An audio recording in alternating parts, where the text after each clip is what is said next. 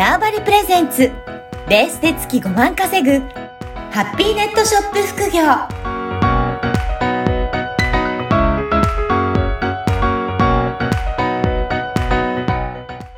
こんにちは、小ラボの岡田です。こんにちは。可能性を広げるネットショップアドバイザーのおしろです。おじろさん、今回もよろしくお願いします。はい。よろしくお願いします。いやもう、11月も最後になってきましたね。そうですね。いやいや、もう、一年があっという間ではい。怖いですね。そうですね。もうね、うん今年は本当夏とかね、秋も暖かいというか暑いぐらいだった日もあったんですけど、はい。ね、いよいよ年末になると、今度、あの、ネット販売の業界だと、やっぱり年末セールとか、そのあたりがだんだん気になってくる時期になりますかね。そうですね。うん。もう本当に、あの、うん、年末、もういろいろなこういうなんとかセールとかちょっと乗っかった方がいいなっていううん。ふうに思うので、はい。はい。いやーぜひ。これ、なんか年末セール、いろんなところでやってますけど、例えば、どういったところがやってたりとかししますかね？うーん、まあなんか、まあよくある、まあよくあるっていうか、まあもう本当に皆さんがご存知のとこだと、楽天とかのスーパーセールとか、なんだっけど、あとアマゾンのブラックフライデああ、いなんとかろいろありますね。ー。そうそうですよね。ああいう大型モールとかで、まあいろいろやってて、で、まあ、なんとなくあの辺のその12月の1日、2日ぐらいからその10日ぐらいまでがうん多分その年末のセール、うん。まあお金が動く時期というか、うん。まあ、12月10日ぐらいにボーナスが入って、うん。まあ、お金がちょっと動く時期だと思うんですけれども、はい。なんかそこにちょっと当てていくと、まあいいかなっていう。そうですね。やっはい。ぱり皆さん、そういった少しね、年末でお財布の紐も緩むというか、いろいろ買ってみたいなって言った時に、ちょっとセールとかやってるとお得感が感じて、てみそうなんですよね。はい。うん。うん。だとすると、そういった楽天とかアマゾンとか、なんかそういったところにも合わせてみるのも、実は売りやすいっていうところのポイントだったりするんでしょうか？うん、なんかうん、まあ、何か探してて、まあ、そ、なんか、そこに売ってる商品、アマゾンとか楽天でも売ってるわっていう商品だと、あの、け、あれなんですよね。あの、まあなんかそこで買えばいいやってなるじゃないですか。向こそうポイントがもらえたりとか、はい。なんかすっちゃうので、なので、まあ、ちょっと珍しい商品とか扱ってて、普段あんまり値引きもしないのに、うん。あ、年末になったらセールするんだみたいな、なんかちょっとあそういうのがあると、割と動いたりとか、ーなるほど。ついでに、ついでに動、なんかネット検索して、うん。ち欲しいなみたいな。で、アマゾンで探してもないし、はい。何か楽天で探しても見つないし、うん。まあ、人がこう、なんか、ないかな、とか、動く、まあ、ネットの前で、ネットっていうかパソコンの前で何か物を探す、うん、うん。探し始める時期だと思うんで、はい。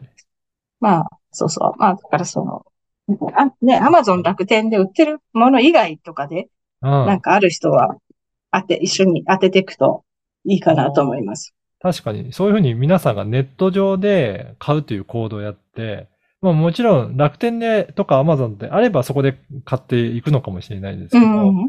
こういった、あの、なんかものづくりされてるような方は、他では売ってないようなものであれば、ちょっとそ、他もいろいろ探してるときに自分のサイトも見つけていただいて、そう、そうなんですよね。で、同じようにセールやってるんだったら、あ、ちょっと買ってみようかなっていう、そういうふうには思っていただけるきっかけになるわけですね。そうですよね。で、あと、まあ、やっぱりなんかそこに、まあ、そこに向かってというか、うんあの、なんだろう。まあ、なんか一年あるとしたら、やっぱり年末ってすごくうん。動く時期なので、ものとかはいが。そこに向かって、一年、なんかお客さん、まあ、お店を育てて、みたいな、なんか、計画も大事かなって思います。うん。あとはあれですか？季節の特有なものとかも、なんかこの時期のものとかっていうのも、もっと用意したりとか準備する必要はあったりするんでしょうかね？まあ、あればですねうん、クリスマスのなんとか、あはい。うん、とか、年末の帰省とかそ、ね、いろいろありますし、はい。ね、特に冬寒くなってからのものとかっていうので、いろいろそのあたりも季節のものも工夫していきながらということですね。うん。まあ、あとは、時期。まあ一番ね、結構やりやすいのは、あの、人にちょっとあげ、なんかププチプレゼントじゃないけあーど、ああいうものとかうん。もいいと思うし、あとはじちょっと自分へのうん。ご褒美的ないいものとか、うん。だから、うん必ずしもすごく安いものでなくても、本当にプレゼントとしてあげて、えーいいものだったりとか、ご褒美的なものもいいそうですね。うん。うんだ。から、まあ、そうだな。私の場合だとな、何があったかな、年末によく売ってた。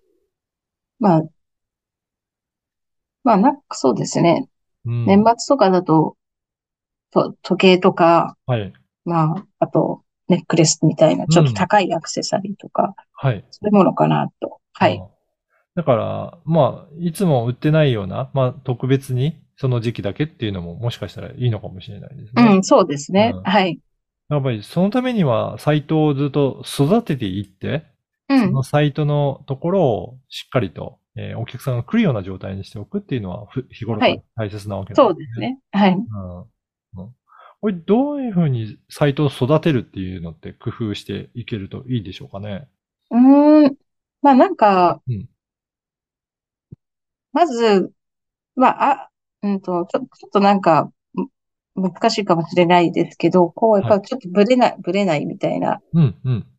あの、自分のお店のそのコンセプトみたいなとこがあったら、それをちょっとぶらさずに、まあ、行くってすごい大事うん。で、なんかそこにやっぱりファンの人がついてくるっていうのと、うん。まあなんかよほどのじ事情がない限りあんまり値下げをしないみたいなところもすごく大事だと思います。